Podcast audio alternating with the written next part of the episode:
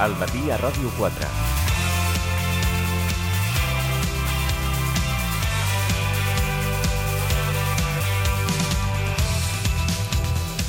Què tal? Bon dia, 10 i 7 minuts del matí i encetem aquestes dues hores per davant de la part més magazine del matí a Ràdio 4.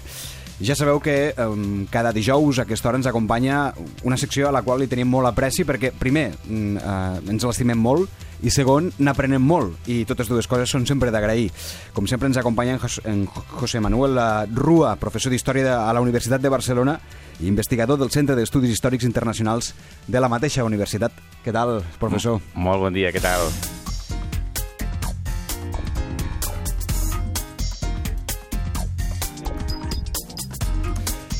I avui no és que li fes la pilota especialment, però sí que n'aprendrem molt, perquè aprendrem un, un episodi de la història eh, que gairebé, mm, si ens ho arriben a explicar en una novel·la, creiem que és ciència-ficció.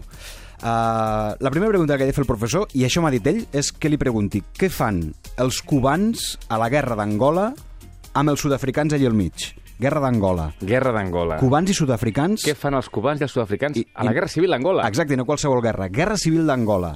Uh, parlem d'un concepte històric o d'un episodi històric que s'anomena l'Stalingrad de l'apartheid. Sí. I què és això, professor? L'Stalingrad de l'apartheid fa referència a la batalla de Cuito Cuanavale. Clar, quan parlem de Stalingrad, el nostre, la nostra memòria cap a on gira? Segona Guerra Mundial, mm. batalla a Stalingrad, Unió Soviètica, Alemanya nazi. I és eh, tan important la Segona Guerra Mundial perquè canvia el, el transcurs de la guerra. És un punt d'inflexió. A partir de Stalingrad, la guerra es pot guanyar, la Segona Guerra Mundial. A partir de Stalingrad, els nazis poden ser derrotats. Després vindria desembarcament de Sicília, de Normandia, però el tema clau de la Segona Guerra Mundial és l'Stalingrad. Un altre dels episodis de la, de la mateixa guerra, Segona Guerra Mundial que es creu que no, que no va ser un punt d'inflexió i sí que ho és. Sí que ho és completament. És la primera gran derrota, primera gran derrota de l'exèrcit nazi.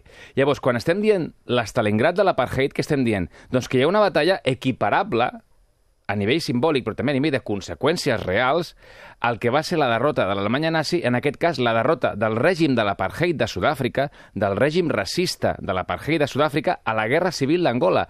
Pateixen una derrota militar molt important que els obligarà a retirar-se d'Angola, a retirar-se de Namíbia. Pregunta, i què fan a Namíbia? Exacte. I a començar converses amb el CNA, Congrés Nacional Africà, de Nelson Mandela, que encara està a la presó. Llavors, la batalla de Cuito Cuanavale canvia moltes coses, no només a Angola, no només a Namíbia, sinó fins i tot a la pròpia Sud-àfrica, perquè obliga el règim, un, derri, un règim derrotat militarment, a iniciar la transició política cap a la democràcia. Llavors, Cuito Cuanavale, la batalla de, coneguda com l'Estalingrad de l'apartheid, eh, és una bona ocasió per parlar d'ella perquè aquest desembre, entre desembre i març de l'any vinent, es commemora el 30è aniversari de la batalla. És una de les darreres batalles de la Guerra Freda. Pensa que és entre finals del 87 i començament del 88. És que és bastant recent, aquesta. És molt recent. O sigui, eh, al 88, al juny del 88, s'està celebrant el concert de Nelson Mandela per la seva llibertat. O sigui, hi ha gent que està lluitant contra l'apartheid ballant, que està molt bé, i altra gent que està lluitant contra l'apartheid al camp de batalla. Hi ha pocs dies de diferència. Quan sempre tothom es pensava que el, la fi de l'apartheid a Sud-àfrica sols era de terreny polític. La política juga un paper, però al final el que més mal fa al règim és l'aïllament i la intervenció militar. I aïllament no, no només vol dir no poder jugar competicions internacionals a nivell esportiu, que també. Aïllament vol dir bloqueig. Mm -hmm. I bloqueig amb embargament d'armes. Això impedirà que l'exèrcit sud-africà es pugui modernitzar. I com que no es pot modernitzar, intervé una guerra a Angola on no s'espera trobar una oposició molt forta, d'aquí, dels cubans, que tenen armament soviètic molt superior. Davant d'això, derrota militar que obliga a una transició política. Però que, de què ve derivat? Embargament d'armes i derrota militar.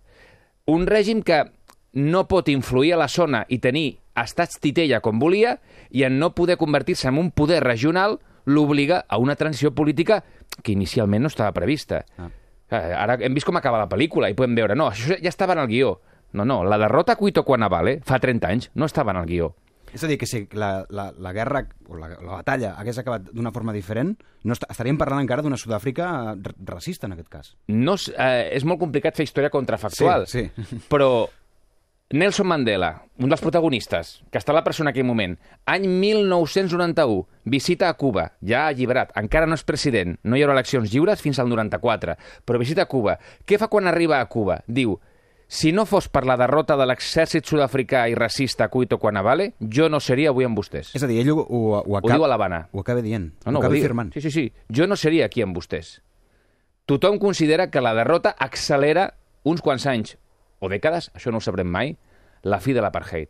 I Nelson Mandela ho diu, diu si l'exèrcit sud-africà no hagués estat derrotat a Cuito Quanavale, a l'Stalingrad de l'apartheid, jo no seria lliure ara mateix, any 91, perquè l'obliga el règim a fer una evolució no desitjada i no prevista.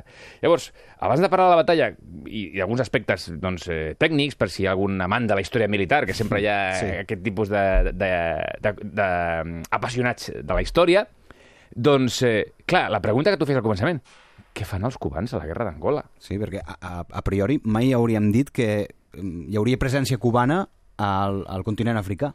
Doncs és una presència molt nombrosa, molt nombrosa.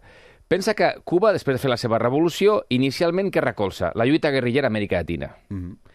Però aquí es troba amb topades, topades polítiques, amb els propis partits comunistes d'Amèrica Llatina, que no volen intromissions dels cubans. Tenen el seu mecanisme per intentar arribar al poder, potser amb vagues, potser amb eleccions, però això, incursions guerrilleres dels cubans al seu país, esc- escolta, tu has fet la teva revolució, deixa a mi fer la meva a la meva manera. Llavors, hi ha topades entre els cubans que volen es, eh, extendre el seu mètode revolucionari, que això el, el, el Che ho deixarà escrit al llibre Creant un o dos, tres Vietnams, la idea del foquisme, un focus revolucionari que s'extén i s'escampa, però davant de l'oposició d'una part de l'esquerra Latinoamèrica, Cuba gira el cap, gira l'atenció cap a Àfrica. I aquí canvia l'estratègia. Cuba passa de recolzar guerrilles contra governs a recolzar governs progressistes contra guerrilles reaccionàries, que és el que està passant a Àfrica. Uh -huh. Aquest és el canvi. I dona molt més prestigi a nivell internacional, i dona molta més visibilitat mediàtica i et permetrà després fer acords comercials i diplomàtics beneficiosos per tothom, recolzar governs progressistes en contra de guerrilles reaccionàries. El canvi és brutal. Sí, sí, no té res a veure. O sigui, No té a veure. A Amèrica Llatina muntem guerrilles. A Àfrica defensem governs. Quins són aquests governs? Governs progressistes que s'acaben d'independitzar. S'està produint la descolonització, mm -hmm. anys 60, 70, i molts governs són governs panafricanistes, d'un nacionalisme africà progressista, alguns fins i tot socialista, doncs recolzen aquests governs contra qui? Contra guerrilles finançades per Estats Units, Sud-àfrica, en aquest cas. Llavors, Cuba gira l'atenció i per què Angola? Per què Angola? Doncs perquè des dels anys eh, 60 hi ha un moviment progressista que lluita per la independència a Angola. Angola, que moment és una colònia de l'imperi portuguès, mm -hmm. i no és qualsevol colònia, és la joia de la corona de l'imperi portuguès, perquè és rica en diamants, en ferro, o sigui, en matèries primeres d'un valor eh, enorme a nivell del mercat internacional. Doncs gira l'atenció i recolzarà el moviment popular d'alliberament d'Angola, que és la guerrilla progressista. Però, però legítima, de, de, del govern legítim. No, no, aquí encara no, lluiten contra els portuguesos. Ah, aquí lluiten contra els portuguesos. Llavors, lluita... El problema és que hi ha una guerrilla i hi ha més moviments també. Hi ha la UNITA, que és una guerrilla que comença sent comunista i acaba sent anticomunista per tenir finançament nord-americà, i tenim eh, l'FNLA, que simplement no té ideologia. Vull dir, hi ha tres guerrilles que lluiten contra els portuguesos. Revolució dels clavells, Portugal, s'acaba el règim de la dictadura militar i comença la descolonització. I la descolonització que implica que Angola podrà ser independent. Però qui encapçala aquest nou govern independent? La UNITA, l'FNLA o l'MPLA? Quin dels tres? Clar. Clar, quin dels tres. I aquí començarà una cursa, una cursa mmm, sagnant, per qui arriba abans a la capital el dia que es proclami la independència, que ha de ser ni més ni menys que l'11 de novembre de 1975. Llavors, qui estigui a la capital, a Luamba, l'11 de novembre de 1975 podrà declarar la independència. Llavors, aquí serà una cursa bèl·lica per veure quina de les tres guerrilles podrà estar a Luanda al mil- a l'11 de novembre de 1975. I a més es marquen data, eh? Sí, sí, perquè l'acord amb els portuguesos és que a partir de l'11 de novembre no quedarà cap portuguès a Angola, a nivell oficial, exèrcit, administració, etc. i l'11 de novembre es podrà proclamar oficialment la independència. Per tant, aquella capital administrativa mm, quedaria òrfena Que, clar, I, i qui i la algú, la- algú de... Llavors, la idea és que entre les tres guerrilles es posessin d'acord, convoquessin eleccions amb un govern de concentració... Ni de No. conya.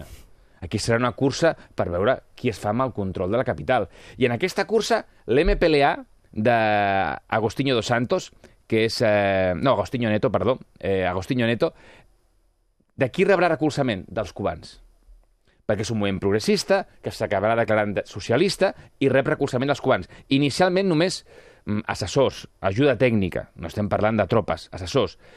De qui rebrà recolzament la UNITA i l'FNLA, els altres moviments?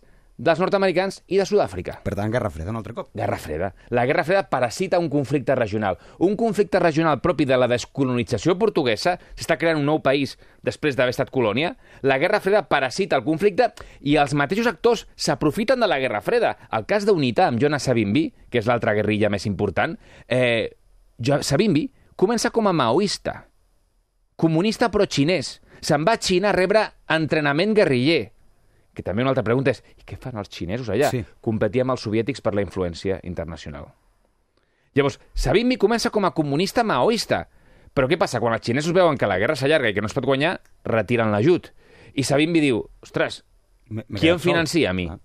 Estats Units. Vale, ara sóc anticomunista.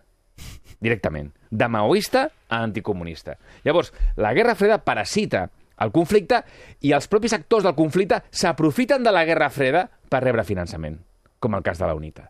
Llavors, aquí ja tenim eh, la cursa per controlar la capital. Què farà Sud-àfrica en aquesta cursa? Pren partit. I aquí va lligat també la, la pregunta per què intervenen els cubans, va lligat a per què intervenen els sud-africans. Sud-àfrica intervé perquè des de la Primera Guerra Mundial Sud-àfrica s'ha annexionat, primer com a part de l'imperi britànic, Namíbia. Namíbia era una colònia alemanya. I Sud-àfrica se l'annexiona a partir de la Primera Guerra Mundial, expulsa els alemanys, i quan Sud-àfrica serà independent de l'imperi britànic, continua mantenint Namíbia. La ONU diu que Namíbia té dret a la independència i que s'han de retirar, però els sud-africans no fan cas. Fins i tot es plantegen incorporar Namíbia com una província més. Això és un episodi molt poc conegut per nosaltres, però els sud-africans es plantegen que Namíbia sigui una part més de És Sud-àfrica. a dir, una província. Una província. Per què ho fan? Perquè volen tenir una zona d'influència que serveixi de coixí de seguretat a règims que puguin ser hostils.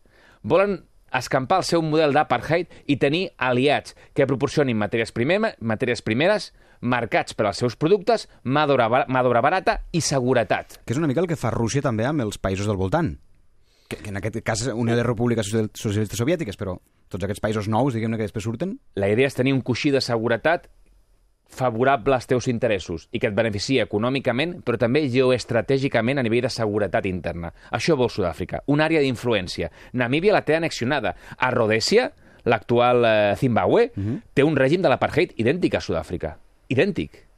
I a Angola, què volen fer? Voldrien posar un estat titella també favorable als seus interessos. Per què? Perquè la guerrilla que està lluitant per la independència de Namíbia, perquè aquí també hi ha un moviment que lluita per la independència de Namíbia contra els sud-africans, que és el Frelimo, uh, perdó, és el Suapo, el Frelimo és de Moçambic, perdó, és el Suapo. El Suapo, on té les bases per atacar a les tropes sud-africanes a Namíbia? A Angola. Atacant des d'Angola. Llavors, què vol Sud-àfrica? Posar un govern aliat a Angola, acabar amb les bases del Suapo i tenir un altre govern dins de la seva àrea d'influència regional per assegurar el règim de l'apartheid a nivell econòmic i a nivell de seguretat. Llavors, per què sí que s'acaba involucrant Sud-àfrica a la guerra d'Angola? Doncs perquè és una guerra que li queda molt a prop, perquè fa frontera. Namíbia és de Sud-àfrica i com que fa frontera, què vol? Vol acabar amb les bases de la resistència que està en Angola. I per què...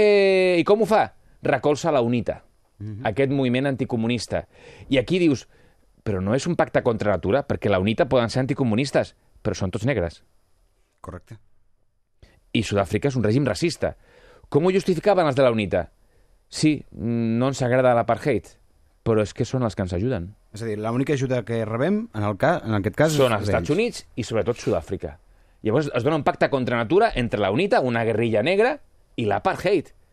Què els uneix? La lluita contra els comunistes i que Sud-àfrica facilita o té la intenció de facilitar que la UNITA pugui arribar al poder Cosa- per tenir un estat titella aliat. Cosa que demostra que les guerres, les aliances, en el fons, es fan in extremis i per, per qualsevol excusa uh, per interès propi. Per interessos eh, estratègics més que polítics. Exacte. La ideologia compta fins a un punt que la UNITA i Sud-àfrica, home, sí, comparteixen l'anticomunisme, però uns són racistes i els altres són la víctima del racisme. Correcte.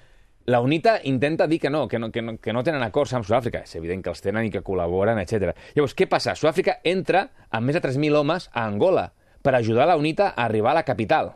I aquí és quan el president Agostinho Neto demana ajuda a Fidel Castro l'any 75 i diu, escolta, mmm, que aquests estan en camí de Luanda, aquests arriben a la capital, canvien el govern de l'MPLA i posen a la UNITA, que és pro-sudafricana i anticomunista. I què fan els cubans? Aquí posen en marxa l'anomenada Operació Carlota, el 5 de novembre de 1975. I l'Operació Carlota és el nom que té tota la presència militar cubana a la illa fins al 1989. Tota la presència cubana. I estem parlant d'una operació que obliga a, Cu a Cuba a emprendre una guerra regular a 10.000 quilòmetres de distància. És a dir, que envia, envia soldats cubans... Enviarà 4.000 soldats que ja estan al desembre del 75. Però és que al març són 35.000 ja. És l'operació militar més gran, segurament la única, feta per un país del tercer món fora del seu continent. És que Cuba, no ho oblidem, és un país del tercer món, mm -hmm. que està actuant fora del seu continent. Per què ho fa? Per cohesió interna del règim. Sí. Això dona propaganda al primer, la primera, diguem a l'inici de solidaritat revolucionària. Això cohesiona el règim a nivell intern i dona lideratge dins del moviment dels no alineats, dins del moviment de països del tercer món. Cuba queda com un referent més important per molts fins i tot que la Unió Soviètica.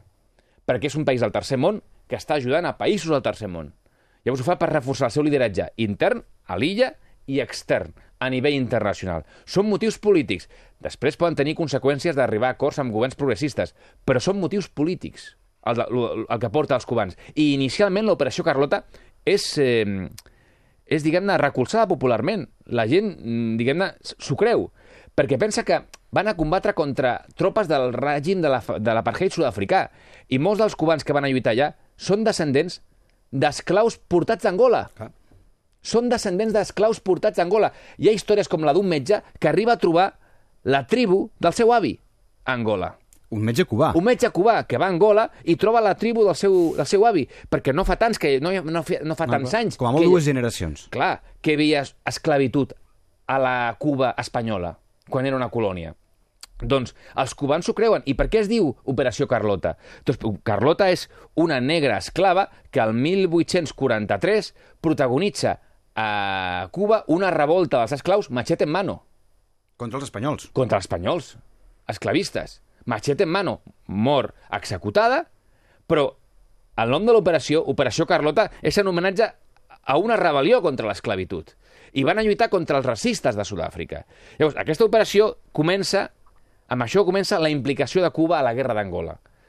Una implicació eh, on aturen l'ofensiva sud-africana, perquè té, envien moltes més tropes. Clar, eh, Castro el que fa és una cosa molt, molt simple, una quantitat bestial de tropes. O sigui, hi ha poca estratègia i és posem tota la carn a la graella amb les conseqüències que tingui. Els sud-africans es retiraran, seran derrotats al 75, mm -hmm. però continua la guerra civil a Angola fins als anys 80. I aquí, als anys 80, torna a haver-hi una altra intervenció sud-africana, que és la que ens dona la batalla de Cuito Cuanavale. D'acord. O sigui, tot això era per poder explicar què fan cubans i sud-africans.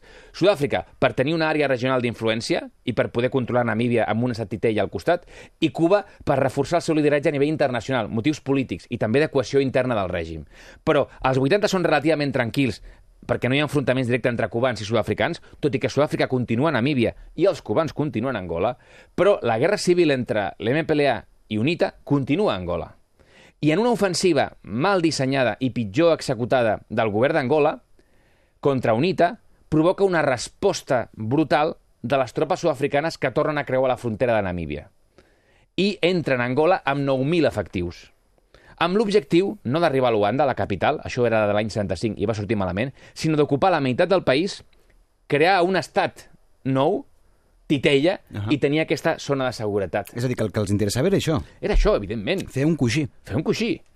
Llavors, a l'estiu del 87, l'operació del govern d'Angola és un desastre, desata l'ofensiva, la contraofensiva sud-africana recolzant a UNITA, els seus aliats, i estan a punt de perdre eh, el control del sud del país. Aquí és quan el president, ara sí és eh, José Eduardo dos Santos, demana recolzament un altre cop a, a Cuba ja havia, encara, ja hi havia en aquell moment 40, 50, eh, 35.000 soldats cubans. que no havien marxat des de l'any 75. Estaven allà en tasques logístiques, de recolzament a l'exèrcit contra UNITA, etc. Si estem parlant que durant una quinzena d'anys hi ha soldats cubans Sí, sí, sí. vivint a Àfrica. Sí, sí, sí, sí, sí, sí. sí. Les baixes que tenen són uns 2.000 homes, perden 2.000, hi ha 2.000 víctimes mortals, però estem parlant de que al final, en el moment decisiu de la batalla de Cuito Cuanavale, amb aquesta ofensiva sud-africana, Cuba desplaça 15.000 soldats més i arriba a tenir 50.000 soldats a Angola. Què implica per Cuba tenir 50.000 soldats a Angola? És l'equivalent que els Estats Units tingui 1.200.000 homes fora del seu país. És molta gent, eh? Quan Estats Units ha tingut 1.200.000 homes fora del seu país? Guerres mundials. Sí. Guerres mundials. És que ni tan sols a les guerres recents, no? Clar, clar, 1.200.000 homes. A Vietnam no tenen 1.200.000 a la vegada. Llavors estem parlant d'un esforç enorme per Cuba. Com ho pot fer Cuba? Perquè té l'armament soviètic. Té l'armament soviètic, molt voluntarisme, molt aventurisme i, molt, i, i, i, i, i sense pensar a vegades en les conseqüències. Moltes vegades veiem Cuba com un titella de la URSS, que l'URSS movia l'escac internacional. No funciona així, eh? Cuba té molta autonomia. Cuba fa, mm, no diré que el que vol, però moltes coses que no consulta ni molt menys demana permís a la Unió Soviètica. Quan es fica la guerra d'Angola, no informa als soviètics. Quan recolza Nicaragua als sandinistes, no, no demana permís als soviètics. Quan es fica la guerra d'Etiòpia, tampoc demana als soviètics. És més aviat al contrari. La Unió Soviètica ha d'anar al darrere de Cuba donant-li un recolzament perquè no es quedi despenjada. I això no li comporta mai cap tipus de crisi entre Moscou i l'Havana? Eh, provoca descontentament, provoca enfrontaments, però Moscou no pot arriscar-se a perdre un aliat que està tan a prop de les costes de Florida. Clar. Aquest és el tema. Sí, sí, els soviètics s'escandalitzen perquè "Ah, ara hem d'anar a Angola. Doncs vinga, anem a Angola perquè, perquè es- les primeres tropes que l'any 75 es desplacen ho fan amb avions de cubana d'aviació. Clar, estem parlant d'un material, diguem-ne, Ah, són avions precari. que són el Bristol Britannia, que són de quatrimotor con hélices. I creuen l'oceà, així. Creen l'oceà. Són dos avions només, de Cubana d'Aviació, i tres creuers, un de, dos de mercaderies i un de passatgers de luxe, que era de Fulgencio Batista. És que no tenen ni com transportar les tropes. Tot és voluntarisme i un, i aventura i molt agosserat. A partir del gener del 76, la Unió Soviètica sí que proporcionarà avions per transportar les tropes, però les primeres tropes que arriben són transportades amb els mitjans cubans, que és molta voluntat i molta aventura. I molta sort que això surti bé. L'any 88 això ha canviat. Ah. La Unió Soviètica ja està implicada, evidentment, a la guerra d'Angola, amb assessors i amb armes. I davant de la petició del govern de José Eduardo dos Santos, de l'MPLA, de demanar ajuda als cubans, els cubans com reaccionen? Envien més tropes i es produirà entre el gener i el març del 88 les ofensives sobre Cuito Cuanavale, que donen el nom a la batalla. Per què és tan important Cuito Cuanavale? Perquè Cuito Cuanavale és l'única base aèria operativa al sud del país. I si controles aquesta base aèria, pots controlar l'espai aeri del sud d'Angola. I això dona superioritat en aquesta zona. Per això és tan important que caigui la base aèria de Cuito Cuanavale. I els sud-africans llencen, llencen cinc ofensives militars amb, amb, amb, amb tropes eh, blindades, evidentment, amb els Ratzel, amb els Olifants, que són els tancs sud-africans. Vull dir, estem parlant d'una operació militar a, a gran escala. Llencen ofensives entre l'1 de gener i el 23 de març. Són rebutjades totes les ofensives. Totes són rebutjades. No aconsegueixen fer res. No. Són rebutjades per les tropes cubanes sobre el terreny. Sobretot perquè, no tant per al tema dels tancs, que, que els T-55 tenien punts febles, que els tancs sud-africans podran explotar, sobretot perquè el blindatge lateral doncs, és molt feble, el tema clau és la superioritat aèria. Els cubans tenen superioritat aèria. Per què? Perquè els MiG-23 cubans, de fabricació soviètica, són superiors als Mirage F1 sud-africans de fabricació francesa. Per què són superiors? Perquè els cubans reben l'armament de darrera generació de la Unió Soviètica. Clar. I, I els sud-africans no poden rebre l'armament de de darrera generació nord-americà? No, perquè hi ha un embargament, hi ha un embargament d'armes. Que Reagan se'l vol saltar, però el Congrés i el Senat nord-americans en aquests moments estan en majoria demòcrata I no els hi deixen. i no els hi deixen. Llavors, Reagan no pot ajudar a Sud-àfrica amb l'últim armament. En canvi, els cubans sí que tenen la darrera versió dels eh, MiG soviètics. Què provoca això? Que directament els mirats sud-africans, quan veuen els eh, MiG, surten corrents. És que no hi ha enfrontaments. Després els primers que, que comencen a caure, directament fugen. Quan tens la superioritat aèria, a la guerra del segle XX, això és decisiu. A partir de la Segona Guerra Mundial, la superioritat aèria a les guerres i les batalles convencionals és el tema clau. Llavors, s'han de retirar, no tenen la superioritat aèria, i després d'aquesta batalla, si la gent consulta, veurà que tothom es reivindica que ha guanyat la batalla. Uh -huh. Perquè les baixes són equiparables entre els dos bàndols. Uh -huh. A nivell de baixes, són equiparables. Però dius, vale, i les conseqüències quines són? Home, si mirem les conseqüències, està molt clar qui guanya. Perquè els acords de pau de desembre del 88 a Nova York entre el govern d'Angola, de l'MPLA, la UNITA no, no pinta res, els cubans i Sud-àfrica, què diuen? Que els cubans s'han de retirar d'Angola.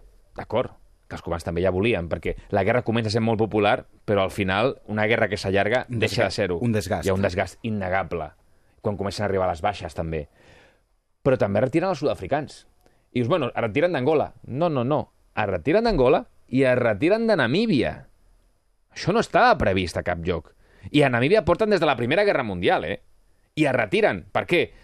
Perquè han perdut aquesta batalla i no, tenen, no poden controlar el territori amb una presència cubana ja a les fronteres de Namíbia. Llavors, es retiren de Namíbia i el SWAPO se guanyarà les futures eleccions. I el SWAPO, la guerrilla que lluitava des d'Angola amb recolzament cubà, guanyarà les eleccions a Namíbia.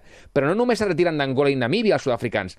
És que al 89 comencen les negociacions amb el CNA de Mandela, que encara està a la presó. Per això Mandela, anys després, dirà si no fos per la derrota de Cuito Cuanavale, jo encara seria a la presó. Jo no estaria aquí amb vosaltres. Llavors, aquesta batalla, l'Estalingrad de l'apartheid que comporta independència de Namíbia, uh -huh. inici de la transició sud-africana i s'acaba una fase de la Guerra Civil d'Angola, però aquí malauradament no podem dir que s'acaba la Guerra Civil, perquè la Guerra Civil continuarà. La UNITA de Savimbi continuarà sense recolzament de Sud-àfrica, sense recolzament fins i tot dels Estats Units, que evidentment ja quan acabi el bloc soviètic, els Estats Units no té cap interès en continuar recolzant a la UNITA. Com es financia la UNITA de Savimbi? Els diamants. Per tant... Diamants de sangre. Exacte. Diamants. Aquí entra la famosa història de la pel·lícula Exacte. amb Leonardo DiCaprio. La guerrilla de la UNITA es financia amb els diamants. Com es financia el govern de la MPLA? Amb el petroli. Uns es financien amb el petroli i uns amb els diamants. Per tant, van a buscar les seves matèries primeres. Exacte. Cadascú busca les seves matèries primeres per finançar una guerra civil on aquí ja no és la ideologia de la Guerra Freda ha deixat pas simplement a una guerra de, de saqueig. Veure qui pot controlar el territori per poder explotar millor els seus recursos. Com acaba la Guerra Civil? Per explicar, tot i que ja no té res a veure amb, amb el que comentava avui de la batalla, acaba el 2002 encara. O sigui, els acords de pau entre sud-africans i cubans són de desembre del 88, desembre del 88, però la Guerra Civil d'Angola dura fins al 2002. Passa 14 anys encara. Sí. Hi ha períodes de treva, hi ha fins i tot unes eleccions l'any 92, uh -huh. eh, supervisades per les Nacions Unides, que dona, diguem-ne, el, el vistiplau a la convocatòria i a la realització, però UNITA no les accepta perquè perd les eleccions. I torna al monte, torna a la guerra. A la guerra de guerrilles, diguem. Perquè ha perdut les eleccions i torna. I quedava una segona volta, però no, no, no, no, no m'interessa ja. I Savimbi torna a convertir-se ja no en un guerriller, sinó, com deia una editorial del New York Times, en el més semblant que hi ha a un terrorista africà. Com acaba la guerra? Amb la mort de Savimbi. Savimbi morirà en una emboscada a l'IR de la UNITA i després ja, al seu moment, directament ja entra en una, un procés de desmobilització. O sigui, el problema era ell. O sigui, ja sense guerra freda, sense cubans, sense sud-africans, amb l'MPLA, que ja no es declarava comunista, eh? Ja, la guerra freda ha acabat, jo, tam jo, jo tampoc soc comunista. Vale. O sigui, ja ni tan sols la, la seva lluita anticomunista tenia sentit. Llavors, per què lluitaven? Pel poder. Pel poder i per saquejar el territori. Quan mor Savimbi, la UNITA desapareix deixant actualment un règim a Angola que no compleix els estàndards d'una democràcia... O sigui, Namíbia, en canvi, sí que és una democràcia. Uh -huh. Però Angola... Angola, que ara avui en dia... És un règim corrupte, hi ha eleccions, però tothom, els observadors coincideixen en que no es donen les condicions per a unes eleccions lliures. En canvi, Namíbia, la seva evolució sí que ha estat molt més positiva i continua governant eh, el SWAPO, la guerrilla que lluitava contra l'apartheid, però, en aquest cas, els estàndards internacionals sí que són eh, reconeguts com una, una democràcia. Llavors, és molt important recordar que fa 30 anys la fi de l'apartheid no només s'estava jugant en concerts de solidaritat molt importants i en campanyes internacionals, sinó que s'estava jugant als camps de batalla. I això és una cosa que, que, que s'ha de, de recordar. Si no, no entendríem que quan va morir Nelson Mandela, quines tres persones van parlar en el seu funeral? Jacob Zuma, el president de Sud-àfrica, uh -huh. Barack Obama, home, líder del món lliure, i Raúl Castro. És cert. Raúl Castro. I la gent podia preguntar-se i què fa Raúl Castro parlant al funeral de Mandela? Ve de, tot, de tota Ve aquesta tot història. Això. Perquè consideren que sense l'ajut cubà, ni, hagués guany, ni haguessin guanyat la guerra d'Angola, ni Namíbia seria independent, ni el CNA podia haver arribat al poder amb una transició pacífica. Perquè, com deia Mandela en una entrevista que té amb Fidel Castro i que està gravada, diu eh, vull que vingui a Sud-àfrica perquè a vostè és a qui més li hem d'agrair la nostra victòria. Perquè vostè va donar-nos metges, entrenar els nostres homes i no està parlant de construir ponts. Entrenar els nostres... Clar, el braç armat del CNA l'entrenen els cubans també. Llavors, Cuba és moltes coses i podem ser molt crítics amb Cuba, que no deixa de ser, evidentment, una dictadura de partit únic, evidentment. Però per molts africans, Cuba és el seu aliat més gran. Llavors, eh, la, la història té moltes cares. Per nosaltres Cuba és el que és i hem de continuar pensant que és el que és i criticar el que faci falta. Però per molts africans era el seu major i moltes vegades únic aliat en la lluita contra qui? Doncs, home, contra el mal absolut, l'apartheid. Doncs avui hem conegut aquest episodi històric gairebé um, desconegut com és l'Stalingrad de l'apartheid. Atenció perquè cubans, sud-africans, Angola i Namíbia. Professor Rua, moltíssimes gràcies. Un plaer, com sempre. Gràcies a vosaltres. Que vagi bé, adéu-siau. Segueix l'actualitat de Ràdio 4 també a internet. Clica a rtv-e.es barra Ràdio 4. Entrevistes, reportatges, notícies, esports. A Ràdio 4 a la carta hi trobaràs el més destacat del dia i de la programació de la teva emissora. Clica a rtv-e.es barra Ràdio 4. Ràdio 4 també a internet. La primera en català.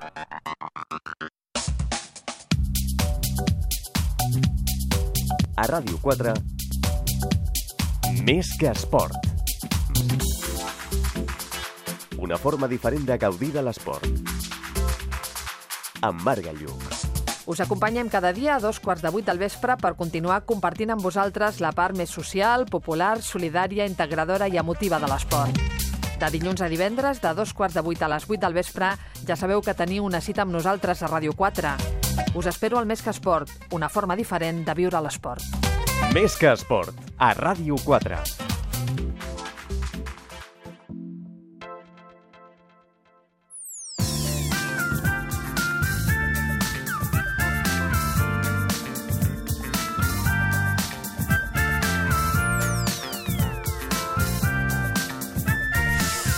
...20 minuts pel punt horari de les 11, seguim al matí a Ràdio 4 i ho fem amb la doctora en psicologia i especialista en família i parella, la doctora Aranxa Coca, que ja la tenim aquí. Bon Hola, dia. molt bon dia, Ferran. Avui uh, parlem de... A veure, a priori uh, ens, sembla, ens ha semblat una mica una contradicció a tots, però clar, aquí hi és la doctora Coca per a que ens desmonti aquesta contradicció. Mm. Avui parlem de com discutir uh, sense debilitar la relació de parella. Clar, és que només que suggeriu que és una contradicció ja vol dir que algú no va, mala, va malament. És a dir, que discutir és sinònim d'acabar fatal Uh -huh. i de que algú s'ha de trencar i de que hem d'acabar dividits. No, la discussió doncs, és un art eh, el fet de compartir doncs, les discrepàncies i els punts de vista diferents.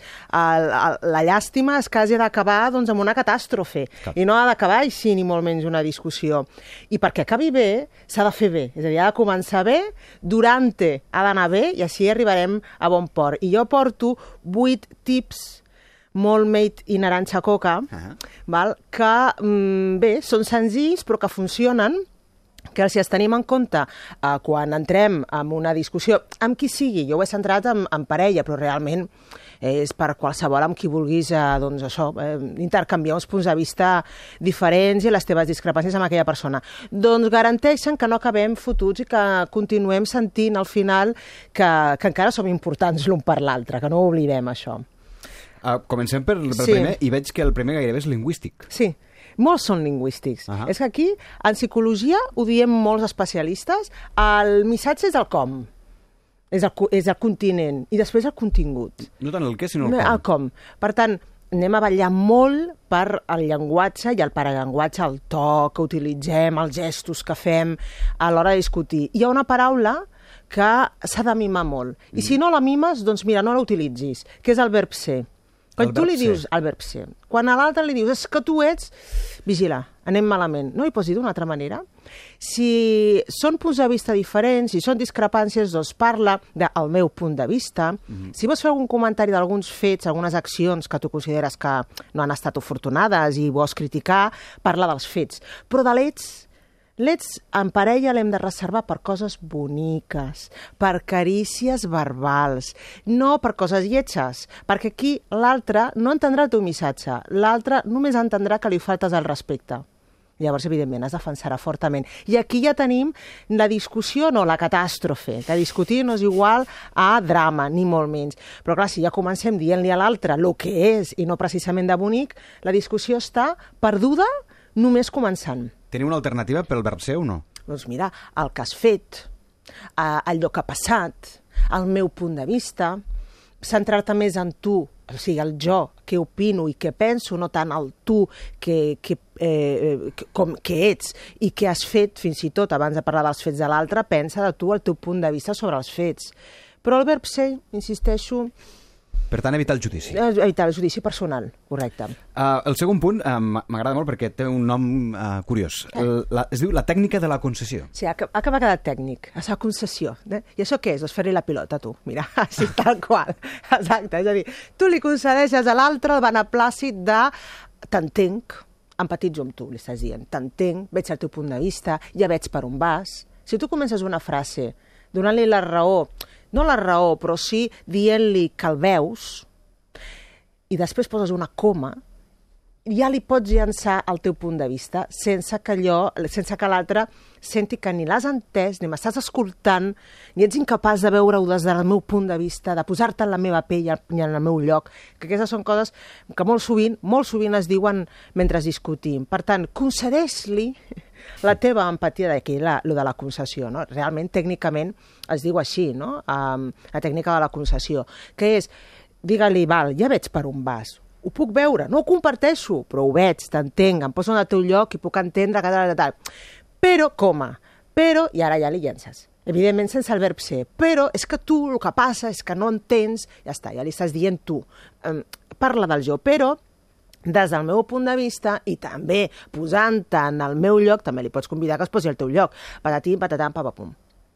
Així anem construint correctament frases que donen un joc de, de feedback mm -hmm. que garanteix el bon intercanvi d'opinions i de punts de vista sense l'ofensa, perquè en l'ofensa l'altre entén que no m'estimes. Ja vaig veient que és una mica la construcció del relat Sí, en la discussió. justament. Mira, has fet el resum, podem plegar? És, no. ja està. És això, és la construcció del relat, és que ho has fet... No, no, de veritat, tu ho has dit exactament com ha de ser, és a dir, tu tens una intenció, vigila com col·loques, amb quina veu de narrador i amb quin, i a quin relat eh, construeixes amb el teu argument, perquè llavors no arribes a bon port. Descarregues a l'altre, i te'n vas, però discutir en parella, mira, amb el teu veí, però en parella no t'ho pots permetre, perquè saps que és que després heu de dormir junts. Això costa, depèn de com hem anat i, i si hem sobreviscut a una discussió. Per tant, el relat és molt important i com el construïm, certament. Sí que, mm, encara que sigui construir el relat, no és tan fàcil construir el relat. Ja, ja, ja. Has de tenir present molts, molts punts. Sí. Veig que um, no s'ha d'utilitzar mai la paraula ni sempre, els adverbis en aquest cas. Sí. Ni sempre ni mai. Ni mai, perquè són, són, uh, són absolutismes. És que sempre fas igual. Ja està, aviam. Tu de què et vols queixar? D'algú que ha passat ahir? Centra't en ahir. Centra't en el fet concret de quan han succeït. Si li estàs dient sempre fas igual, no li has dit ser. Oi que no hem utilitzat el verb ser? Doncs li estàs dient tonto a l'altre, perquè sempre fa igual, si sempre fa igual, doncs les persones que repeteixen sempre el mateix doncs són tontos o estúpids. L'altre capta el missatge emocional, tot i que no li has dit el verb ser. Per tant, o mai, mai em tens en compte. Eh? No m'estimes, li estàs dient. Llavors, vigilem el sempre, vigilem amb el mai i centrem el relat en llocs, eh, temps i fets el més concrets possibles. Això és molt important, també. Mira, el següent punt m'agrada molt perquè mm, compleix una dita. Sí. Les comparacions són odioses. Són, són odioses, són odioses. Però al final és... Mira, és que al final t'estic escoltant i estic escoltant ta mare. Això, a part de que ho fent moltíssim, sí. despersonalitzes l'altre, perquè li estàs dient, tu no tens pensament propi. El que passa és que tu, doncs ja se sap, t'han criat els teus pares... En el fons li i estàs al dient tetella, no? És, exactament. Eh, ofèn moltíssim, no? A part de l'ofensa de la meva mare no, no t'hi fiquis amb ella, que pot defensar la seva família perfectament, eh, també rep el missatge de que, escolta, tu ets tonto, una altra vegada, eh? ets tonto, ets estúpid, no penses per tu mateix i tu el que passa és que la teva, filla, la teva família t'han criat d'aquesta manera i ja estic veient a teu pare i la teva mare. Són, eh, per defecte, és millor que no hi entrin terceres persones, no fer comparacions. Ni en aquest tipus, ni tan sols en positiu. Mira la teva germana, que bé que ho porta. I en canvi tu, dius, ostres, doncs no, no entrem en, en el grauge comparatiu de que altres persones en el teu lloc, una altra cosa que ho fem molt també en la discussió. Jo en el teu lloc hagués fet diferent com li dic, jo sóc més intel·ligent... És a dir, que compares en segona persona. En segona persona tu mateix, però posant-te una bona nota i a l'altre li poses una mala nota. És que jo en el teu lloc ho hagués fet diferent i me n'hagués sortit. I estàs dient, tu ets un estúpid, que no te n'adones, i en canvi jo, fins i tot jo, ho sabria fer millor. Aquests tipus de comparacions en primera persona, en tercera persona, amb la família, en positiu o en negatiu, terceres persones no poden sortir. És un assumpte entre tu i jo. Per exemple, en aquest cas, um, se li podria dir a l'altra persona um, entenc, que, entenc per què ho has fet així, però jo ho hauria fet de l'altra manera? Això sí o no, aquesta frase concreta? Mira, és poc pràctic i això va molt bé pel següent punt, que és el de la funcionalitat. És poc funcional, és a dir, ara perdrem uns minuts, un temps i una energia pensant en com hauria estat millor fer les coses. Mira, ja s'han fet, saps? I el resultat ja és el que és i a mi ja no m'ha agradat. Um, pots fer aquest apunt perfectament, però segurament obres una via de argumentació i justificació. Doncs si jo ho he fet d'aquesta manera, doncs per alguna serà. Perquè tal, tal, tal, tal, i tu no tens en compte que jo en aquell moment estava així o estava així. Estem discutint sobre com s'han fet els fets. Um, quan el més important és arribar a, bé, ja s'han fet, què fem? Mm? Si m'has ofès o hi ha, uh, hi ha situacions of ofensives, la disculpa, no era la intenció de demanar disculpes, no volia fer-te mal, o si és algo que encara es pot arreglar, com ho arreglem. Però el per què, el com i com jo hagués fet, doncs mira, felicitats, enhorabona, ets més intel·ligent que jo, però ara què? Què fem? I aquest, aquest punt és important. No perdre mai la perspectiva funcional d'una discussió perquè si només la discussió és sobre el passat, com s'han fet les coses, com s'han fet les coses, com s'haurien d'haver fet millor, qui les hagués fet millor, ja està, estem perduts. Eh, És una discussió per dir-se tonto mútuament. Seria una mica que entenguéssim entre tots que la discussió és per arreglar les coses Sí. i no per retreure's. Exactament, exactament. Que deixa el passat. Correcte, correcte. Pot sortir, perquè clar, òbviament li diràs això no m'ha agradat, És a dir, s'ha de dir, s'ha de comunicar. s'ha de comunicar el, el disgust, la discrepància, el punt de vista diferent, per després, bé, mm, i llavors ho arreglem, no ho arreglem, de vegades són situacions que no es poden arreglar, senzillament és intercanviar el punt de vista, intercanviar el malestar, això m'ha dolgut, això m'ha dolgut. Això es pot, o sigui, I això tant, es pot dir, eh? clar, diu, això m'ha dolgut molt. Clar, jo no entenc per què, per què has hagut de fer aquest comentari davant de la gent, o per què no has caigut, que m'havies de venir a recollir, per què no m'has trucat. Clar que ho podem expressar, i en parella s'ha de saber expressar això. I eh, l'altre, més enllà de poder donar la seva explicació, no allargar-ho amb una contínua argumentació, perquè llavors sembla un judici, i som una parella, no som un tribunal, això és molt important, eh, i acabar amb el, mira, doncs, et demano disculpes, no era la intenció, em sap molt greu.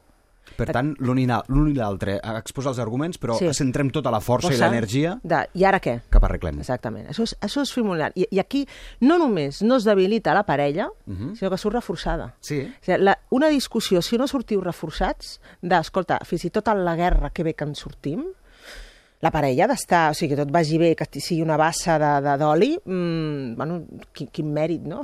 Vull dir, no tenim problemes, això, a més a més, és, és que això és impossible, sinó és, la parella es manté forta i es fa encara vegada més forta perquè es, re, es retroalimenta en la seva complicitat i en el poder que senten entre ells dos si se'n surten bé dels moments més difícils, justament. I, I un dubte, doctora. Um, és normal les parelles que no discuteixen mai?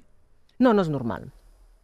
Per defecte, i això ho diuen molts lingüistes i, i molts eh, especialistes en psicologia social, la comunicació porta inherent al conflicte perquè ja comunicar-se, ja, fins i tot per qüestions del llenguatge i per qüestions interpretatives, portarà al malentès i al conflicte. Una parella que no entra en conflicte o en malentès, entenem que és una parella que no es comunica. Llavors, no és normal, té un problema, no es comunica. I per- Comuniqueu-vos. I per tant bé. també hi pot haver problemes derivats d'aquesta no, no comunicació. De la no comunicació, exacte. La no comunicació és no em parles i segurament no em toques. Clar, no em parles, no em toques. O només ens parlem tocant-nos, és molt estrany. Uh, pot passar mm, que només una, una parella quedi enganxada només per, per, per l'enganxe sexual, però cau, és, és, és temporal. I arreglar una discussió dient intentem no discutir mai més, llavors aplicar-ho tampoc és bo. No, no, no, perquè no hem de tenir por a la, a la discussió. O sigui, eh, intentem no discutir mai més. Ens estem convidant a intentem no tenir discrepàncies, intentem no tenir punts de vista diferents, intentem no tenir un corazoncito que es pot molestar o ofendre.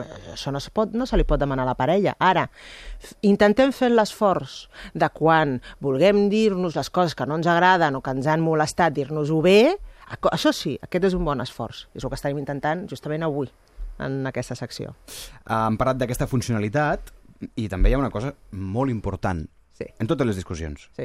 Aplicar el sentit de l'humor. Sí. Sí, però això també... Ara faré una mica d'advocat del diable. No, digue'm, digue'm. Um, això també pot ofendre l'altre. És a dir, allò de... Estic parlant en, se- en sèrio, eh? Vull dir, no facis broma. Saps el que vull dir? Sí, clar, um, hem d'anar en contra. El sentit de l'humor no és la ironia, uh -huh. Val? Ni, la, ni ser sarcàstic, ni la, perquè això, evidentment, ofèn. El sentit de l'humor ens porta a dues coses. Una, a relativitzar i no donar una super, maxi, hiperimportància a les coses, que de vegades tenim un nivell d'ofensabilitat tan gran que dius, ostres, tu, una papallona t'ofèn, tu, és quina irritabilitat que tens, no? Això hem d'anar molt en compte. Llavors, el sentit de l'humor ens ajuda justament a no fer aquells absolutismes, eh? per això tampoc parlem i no hem d'utilitzar grans paraules com el mai o el sempre. I també a ser creatius. Eh, com solucionem això? I, o tu o jo. Perquè de vegades no, no es pot solucionar amb un consens. És molt difícil trobar un consens. Mira, doncs ni tu ni jo. La tercera via. No, no sempre és possible, no? Um, a cara creu, jo he recomanat a moltes parelles que solucionin les coses a cara creu. Mira, avui tu, va, tu, cara o creu, com ho fem? Pam, pam, cara, mira, doncs avui tu, un altre dia jo. Ja està? Sí, és una manera, és una manera d'aplicar el sentit de l'humor, sí. Que, eh? I la creativitat, sobretot, i la cooperació. En aquest sentit, és no volem quedar encallats aquí, mira, a suertes, i ja està. I mm, amb un esperit deportiu. Um, funciona molt en parella, perquè si no és qui té la veritat, no? O ho deixeu en tables, com això també moltes vegades s'ha de saber fer, bé, ah, ja conec el teu punt de vista, tu coneixes el meu, doncs ja està, no, no hem de compartir sempre diferents punts de vista, sempre quan es el respecteu. Però si ha de ser una discussió entorn a algo que heu de fer, que porta a una acció, llavors o es fa l'acció com proposa un, o, o, eh, o, o mar o muntanya, escolta, a creus, i el que surti, fem. Tu t'acoples a mi, si el resultat de la creu de la cara eh, vol dir que me n'encarrego jo de la situació, i un altre dia m'acoplo jo a tu. I aquest espai de generositat, de et deixo espai en fer les coses avui a la teva manera, és super important. Avui a la teva manera, un altre dia a la meva manera. Aquí comença? Doncs mira, cara creu. Hi ha una cosa també mm, bastant perillosa a les discussions, que és el volum.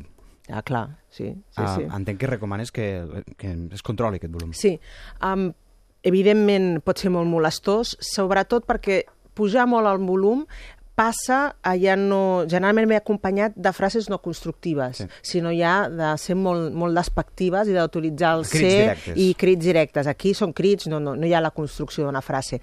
Si puja el volum, però estem construint arguments, és a dir, frases, com deia, el, el relat, i el relat, sobretot tenint en compte tots aquests tips que estic donant, doncs és una qüestió únicament de volum.